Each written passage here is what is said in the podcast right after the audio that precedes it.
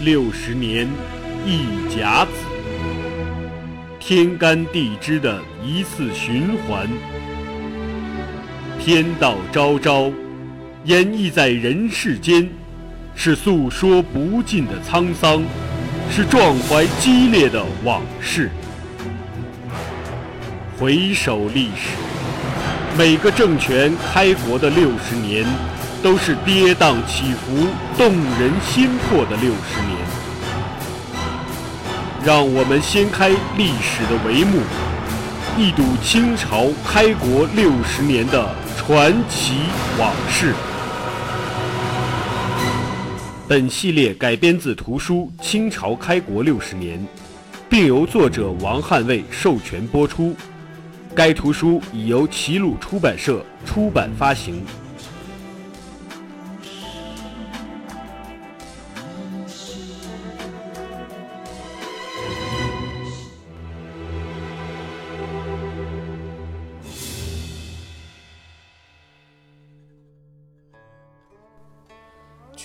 燕京如伐大树，须先从两旁着削，则大树自扑。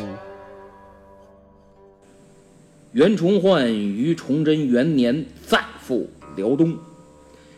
他出关以后，平兵变，整兵马，固防线，调人事。到年底，辽东防务基本步入正轨，经济、行政等等也都有所起色。于是，他着手准备解决东江毛文龙的问题。十二月，袁都师上东江策划一书，奏请东江粮饷改道，由蓟辽都师衙门登记清点，出山海关到觉华岛，经船运至皮岛，并在觉华岛设东江饷司，专门用于核对清点。此外，登来海禁。朝鲜来华也走觉华岛，经宁远登陆，从山海关进京，和东江粮饷是同一个路线。这样一来，毛文龙就无法通过走私做生意挣钱，也不能再勒索朝鲜。袁都师把毛文龙的经济命脉牢牢抓在手里，给了他拦喉一刀。这样做，一来。掌握了整个辽东的海防主动权。二来，迫使毛文龙服从节制，听从指挥。但毛文龙上书抗辩，强烈抗议袁崇焕的举措。不仅如此，崇祯二年四月，毛文龙领船四十艘，拥兵登州，武装示威，索要粮饷，并狂言。木马登州，取南京如反掌。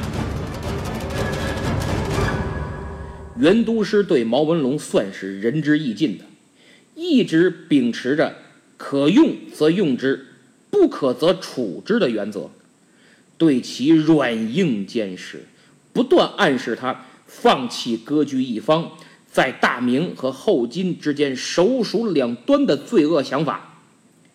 可惜毛总兵依然认为自己选的这条路是最正确的、最适合的，或者说是利益最大化的。如此一来，东江这枚元都师五年复辽极其重要的棋子，不能再由毛文龙掌握了。所以，当他木马登州以后，派人到袁都师面前信口雌黄、耀武扬威、毫无悔意的时候，袁崇焕暗自打算：“好你个毛文龙，天堂有路你不走，地狱无门你自来投。既然好良言难劝你这该死鬼，那就不能留着你了，是时候要你的脑袋了。”但当时袁都师没有发飙，他知道毛文龙手握重兵，孤悬海外。一旦打草惊蛇，很可能狗急跳墙，造成不可收拾的后果。于是袁崇焕假意安抚，还给毛文龙写信，那意思：哎呀，你不就缺点粮饷吗？多大点事儿，搞得兴师动众、热血沸腾的。本都师一定给你积极解决。然后赶紧给毛文龙筹措粮饷，从天津运来的粮食一次拨给毛文龙十船，可不少啊。不仅如此，还给其手下额外赠送了千金，还有猪、羊、酒等物品。大家不仅能打牙祭吃肉，还能喝点小酒，挺美。毛文龙一看，很是开心，心想。穷的怕横的，横的怕不要命的。我摆开不要命的架势一吓唬，袁的都师您再横还得认怂吧？他哪知道袁大人是放长线钓大鱼，先让你毛总兵得意，放松警惕再说。毛总兵真是给个套就钻，这一放松警惕，按照之前约定。毛文龙要到宁远与袁都师会晤，见个面。他一想，老袁现在也服软了，也不怎么敢惹我，也不能把我怎么着。于是如期前往。说实在的，宁远之会是毛文龙一个重要的机会。明白人的话，肯定是去了跟袁崇焕呀好好聊聊。你之前呢折腾的也够不够的了。说实在的，就你干的这些事儿，杀你八回都不误了吃中午饭。你就该认错认错，该表态表态，挽回是有可能的，一切都有个缓儿。但毛文龙不这么想，独断专行惯了，一直就没人管得了他，天天让人喊厉害了，我的将军，他就真认为自己不得了了，很厉害。他一想，我这木马登舟，袁都师也没制裁我。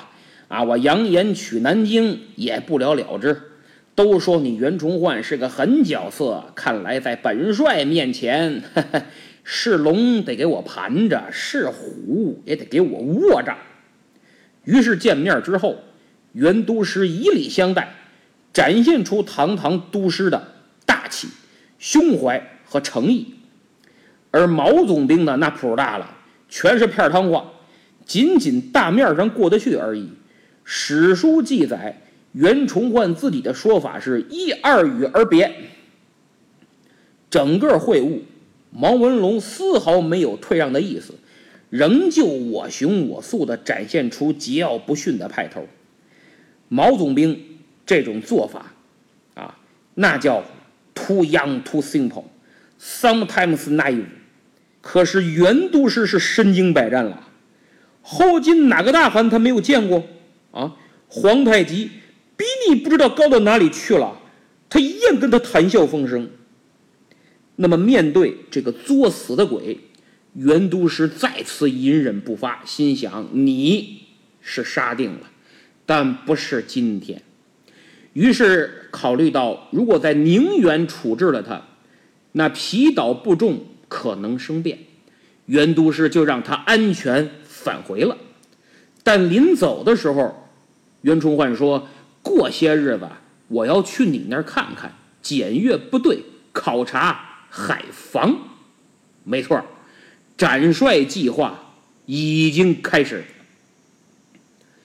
袁都师给朝廷上书，说近日啊要出海与毛文龙会晤，并请朝廷给毛文龙急发饷银十万。这样的话，打着。送饷犒赏的名义去，毛总兵呢见钱眼开，他绝对不会有什么戒备。毕竟，堂堂蓟辽都师深入虎穴，其危险性可想而知。所以他必须做好一切准备，出其不意，雷霆之势，一刀毙命。当时巡官御史方大任就劝袁崇焕别去，太险。万一有个闪失，辽东群龙无首，损失太大。但袁都师去意已决，说大丈夫不可有杀人之心，不可无杀人之手。是行矣，吾必去善其事。这段话是东江遗事记载的。袁都师很理解方御史的担心，但他顾不了许多。要尽快、永久地解决东江问题。崇祯二年五月十二日，袁崇焕乘船出海，几天以后到北信口，检阅驻守的毛文龙手下士兵，简单搞搞队列会操、军事演习，岸上的弗朗机也进行试射。所有人都觉得袁都师就是来视察指导工作的。临走，又给大伙儿赏了不少钱粮。还跟手下人说：“这里地势地貌不错，可以考虑在此屯田嘛。”考察完北信口，登船前往双岛。五月二十八日午时抵达双岛，二十九日，袁都师慰问岛上官兵，赏赐酒食。当天晚上呢，毛总兵也赶到了双岛，但。天色已晚，就没有打扰袁都师一行人的休息。第二天六月初一，毛总兵前来拜见。这回毛文龙不错，地主之谊也算尽到了，没空手，带了不少礼，还有两桌茶饭，小桌一人一桌。上下级的关系分主次落座，你不像家里或者下馆子请客。一大桌子推杯换盏的，这是工作餐。礼袁都师没收，饭可以吃。两个人一人一桌，边吃边聊。袁崇焕说：“今辽东海外，只本部院与贵镇二人，务必同心共济，方可结局。本部院历险至此，愿相商为进取计。”军国大事在此一举。毛文龙说：“文龙海外人也，有许多功，只因小人之税，钱粮缺少，又无器械马匹，不曾遂得心愿。若一一应付，要帮成功也不难。”那么从这段对话，我们能看出袁崇焕还在抱希望。没有放弃治疗，而毛总兵并没有什么实质表态，还是在要钱、要粮、要武器装备。如果你跟袁都师团结一致，光复辽东，这些还用你说？肯定想方设法的给你解决。对话结束后，毛文龙起身告辞，并表示在自己大帐为都师设宴款待。请袁大人屈尊登岛前往。袁崇焕呢，按时赴约，好酒好菜，气氛也不错。袁督师说道：“当今圣上，我见了，哎，感觉不错，那是尧舜汤武一样的难得圣君呢。我等臣子定要尽心辅佐，舍身忘死，驰骋疆场。”没想到毛文龙听了这话以后，反应非常冷淡，把酒杯一放，面带不悦，说：“嗯，皇上挺好，哼，没错，是不错，对我恩遇有加呀。”傻子都能听出来，这是对崇祯有意见。前面我讲了，崇祯上台，对毛文龙严加管控，所以他觉得在当今圣上手下干不得志。袁崇焕一听挺惊讶，他没想到毛文龙对崇祯意见这么大。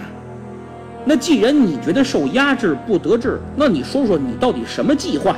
说说看，真行，我替你跟皇上说，帮你大展宏图。于是袁都师就叩其方略，就是很恭敬地请教：您毛将军到底想怎么干呀？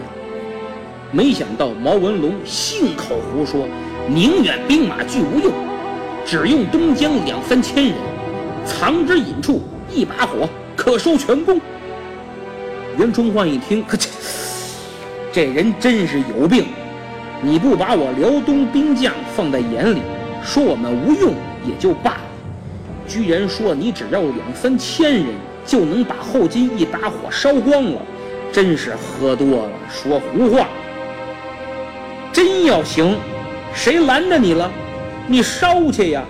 到现在没看你派一兵一卒去攻打皇太极，倒是木马登州索要军饷挺积极。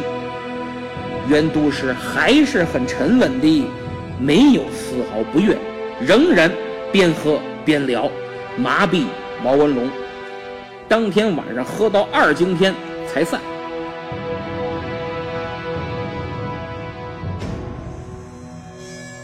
第二天，也就是六月初二，毛文龙请袁崇焕上岛视察，东江诸将列队向袁大人行礼，然后接见了部分官兵代表。袁崇焕很高兴，每人赏银一两，布一匹，米一担。这时候，袁都师想和毛文龙再好好谈谈。发现毛文龙的侍从啊，个个佩刀，紧紧的跟着他，这是有备，还是对你袁崇焕有防范？袁都师下令，你们都退下吧。然后试探性的跟毛文龙聊了聊东江镇如何节制、建制需要做调整等问题，目的就是希望东江镇在五年复辽计划中。发挥重要作用，但毛总兵脸一沉，不高兴了，新仇旧恨全抖了出来了，说他最恨两个人，其中一个就是严明泰，这人太孙子，对我如何如何啊，唾沫星子四溅的。袁崇焕一听，嘿，这是指桑骂槐呢，你还不如说直接恨我呢。这次也聊了挺长时间，一直聊到三更，这是初二。初三，毛文龙再请袁都师登岛设宴款待。我们算算啊，袁毛二人宁远一次见面，六月初一再见，初二又见，初三已经是二人第四次交锋了。经过之前几次谈话，袁崇焕发现此人彻底不可用，完全不能用，根本用不了。但不可用就一定要杀吗？当然不一定。只要他识时务、卷包走人、主动让位，脑袋、钱财、名声都能保全，激流勇退嘛。于是袁都师就想最后再抢救一次这个即将死亡的毛文龙。既然是抢救，就不用绕弯子了。所以袁都师直接就说：“九营边寨。”杭州西湖尽有乐地，就是你毛总兵在边疆这么久了，实在辛苦。还是你老家杭州生活舒服快乐呀，享福吧。毛文龙说：“那久有此心，谁愿意老这么孤悬海外这么生活呀？但只为之事在东方，这不是后金还在吗？一举成功之后。”朝鲜又弱，可惜而有也。你等我一举灭了后金，然后再把这个软弱的朝鲜也拿下，再说吧。袁崇焕一看，呵呵，哎呀，屎个浪打哈欠，好大的口气呀！野心太大了。灭后金，他显然没那能力；战朝鲜，你毛文龙是蓄谋已久了，真是想割据呀。袁都师又说：“朝廷念毛将军劳苦功高，这么偏远，吃不好睡不好，时间长了谁也受不了，还是回老家吧。自然有别人来继续维持东江。”毛文龙一听，非常不屑，冷笑了一声：“ 别人，这东江镇是别人。”能经营得了的吗？呵，这话说的，这是向袁都师示威呢。那意思，东江镇姓毛，想动我，我看谁敢动。谁敢动？袁都师心想：我敢。当天酒散之后，员工传副将汪柱密谈，说咱们做好准备，这么这么这么这么办。第二天，也就是六月初四，袁都师下令，跟随毛文龙一起过来接受检阅视察的这三千五百七十名官兵，军官每人按级别赏银三到五两，战士每人赏银一钱，然后催要来的十万两饷银交接给东江。袁大人是仁至义尽，别人是打一巴掌给个甜枣，袁大人是一直给甜枣，手举到现在也没好意思打他一巴掌，因为他知道对毛文龙打疼是不够的，或者说没用，要打就得打死。但袁都师最后又做了一次让步，发了一份文件给毛文龙，说旅顺以东你管。旅顺以西，我管。然后你的营制还有旅顺和镇江的事务，应该按照朝廷批准的既定方案实施。结果不出所料，毛文龙拒为遵依，就是哪个也没听。可以说，这是挽救毛文龙性命的最后一根稻草。可惜他依旧视其如粪土。随着和他接触越多。袁崇焕杀他的心呢就越坚决，终于在这一天，袁都师准备拔掉毛文龙的呼吸机了，通知家属料理后事。六月初五，袁都师传令登岸，本部院要观看将士们较量射箭，胜者有赏。手下各将官赶快去设计，去组织。这早就商量好了，都心领神会，知道怎么干。袁都师登岸以后，一步至山上搭好的军帐，等了一会儿，毛帅过来，与袁大人同坐。毛文龙问：“大人何日启程啊？”袁崇焕说：“宁远重地，我也想尽快返回。今天邀贵镇前来，就是想看看将士们的军事素质。”比试一下弓箭，来日我便返回。我估计毛帅巴不得员工赶紧走呢。员工又说：“海外责任重大，国家非常倚重贵镇。明天我回城就不再来辞别了，在此请受本部院一拜。”这话说的，给毛文龙戴了一顶十层楼高的高帽！不免有些飘飘然了，然后二人相约简从去观看射箭比赛。场地此时已经部署稳妥，各营兵四面摆围，毛文龙及随行百余名官员都在围内，其他随行兵丁都被截在营外。袁大人先检阅了随行的百余名军官，问他们姓名。都说姓毛，毛文龙笑笑说：“ 嘿，这都是我毛家的子弟啊！”见笑，见笑。这意思是告诉袁崇焕，东江姓毛，一人一马一草一木全姓毛，别想算计我，否则本帅可就不客气了。这东江镇官兵立刻就能变为毛家军。袁崇焕也笑了笑，说：“哎呀。”你们也是不得已投奔了东江，才被迫姓毛。看你们这一个个身强力壮，都是好汉，国家就需要你们这样的来效力。我宁前的军官俸银可不少，粮食发的也多，可我还觉得待遇差，应该多给，总怕兄弟们吃不饱穿不暖。再看东江的各位弟兄，孤悬海外，条件艰苦。每人粮食份额只有一壶米，太少了。拉家带口，老婆孩子这点肯定不够，经常要挨饿呀。想到这儿，我真为东江各位弟兄感到难过呀。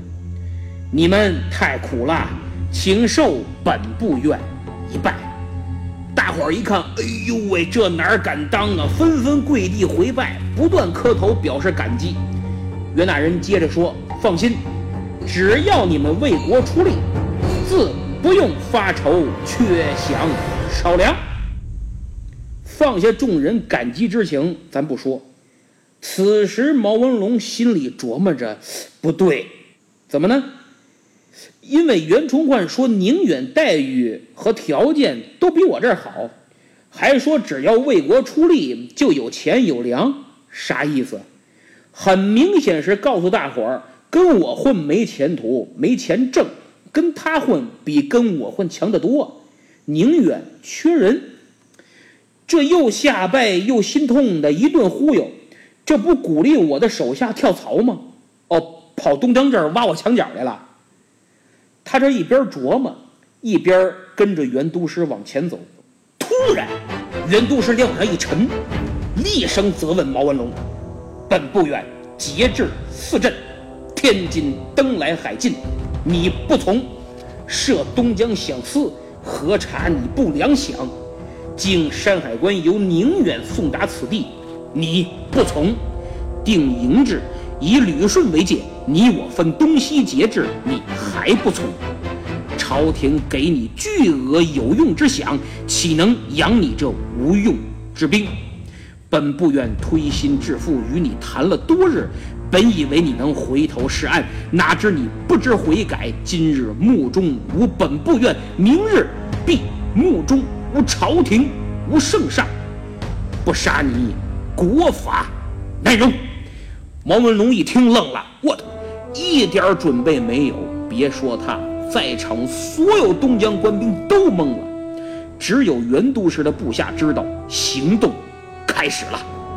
袁都师向西叩拜，摇起皇命，左右立刻上前拿下毛文龙，剥去官服，马肩头拢二拜，捆成了粽子。毛文龙还不服呢。嘴里骂骂咧咧，袁都师大喝一声：“住口！你一直不把本部院放在眼里，只当我是个书生。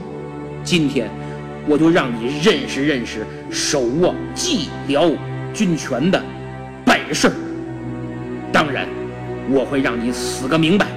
你有十二条死罪：兵马钱粮不经核查，夜郎自居。”横行一方，专治赎慎，一当斩；说谎欺君，杀降朱顺，全无征战，却占首功，欺狂赎慎，二当斩；刚愎撒泼，无人臣礼，木马登舟，大逆不道，三当斩；贪饷银数十万，克扣军粮，四当斩；私开马市，勾结夷狄，五当斩。官兵中刺姓毛者甚众，朝廷部队改为私人武装，犯上作乱，六当斩；劫掠商人，夺船害命，与海盗无异，七当斩；抢占民女，好色荒淫，致使属下效仿，劫掠财色，八当斩；难民要走，却不许逃难，羁押当作苦工，饿死者无数，草菅人命，九当斩。拜魏忠贤为父，在岛中设像供奉，至今仍派人在京城结交宦官进士，十当斩；铁山之败，丧军无数，十一当斩；开镇八年不复寸土，观望养寇，十二当斩。袁都师啪啪啪啪啪，隶属毛文龙十二大死罪，大多是实情，并非捏造。听得他神气全无，磕头求饶，求饶，晚了！袁都师大骂道：“尔不知国法久了，若不杀你，这东江就不是皇上之东江了。”诸位在场的东江镇各将士，毛总兵的十二大罪，有谁存疑吗？在场东江各官兵都傻了，这么多年。毛文龙俨然土皇帝，说一不二，今天居然碰上一个更狠的，谁敢说话都低头不语，只有几个跟随毛文龙多年的将领，壮着胆子说：“念在毛总兵多年孤悬海外，没功劳也有苦劳的份儿上，留他一命吧。”袁都师厉声说道：“毛文龙保卫边疆是有苦劳。”但他官至都督，满门封荫，朝廷恩宠有加，对得起他吧？可他呢，欺君罔上，无法无天，根本不想如何为朝廷光复辽东。他的罪远大于他的功劳。我出关前决议五年复辽，若今日不斩，军法何用？朝廷法度何用？我日后如何约束他人？更如何复辽？陛下赐我尚方宝剑，就是要斩此等目无朝廷、不守法纪之徒。说完话，袁崇焕向京城方向叩拜，说道：“臣进驻毛文龙，以肃军政。诸将中再有如毛文龙者，亦以事法诛之。臣五年不能平奴，求皇上。”意义诛毛文龙者，诛臣。话音刚落，袁都师立即请下尚方宝剑，命人在帐前斩杀了毛文龙。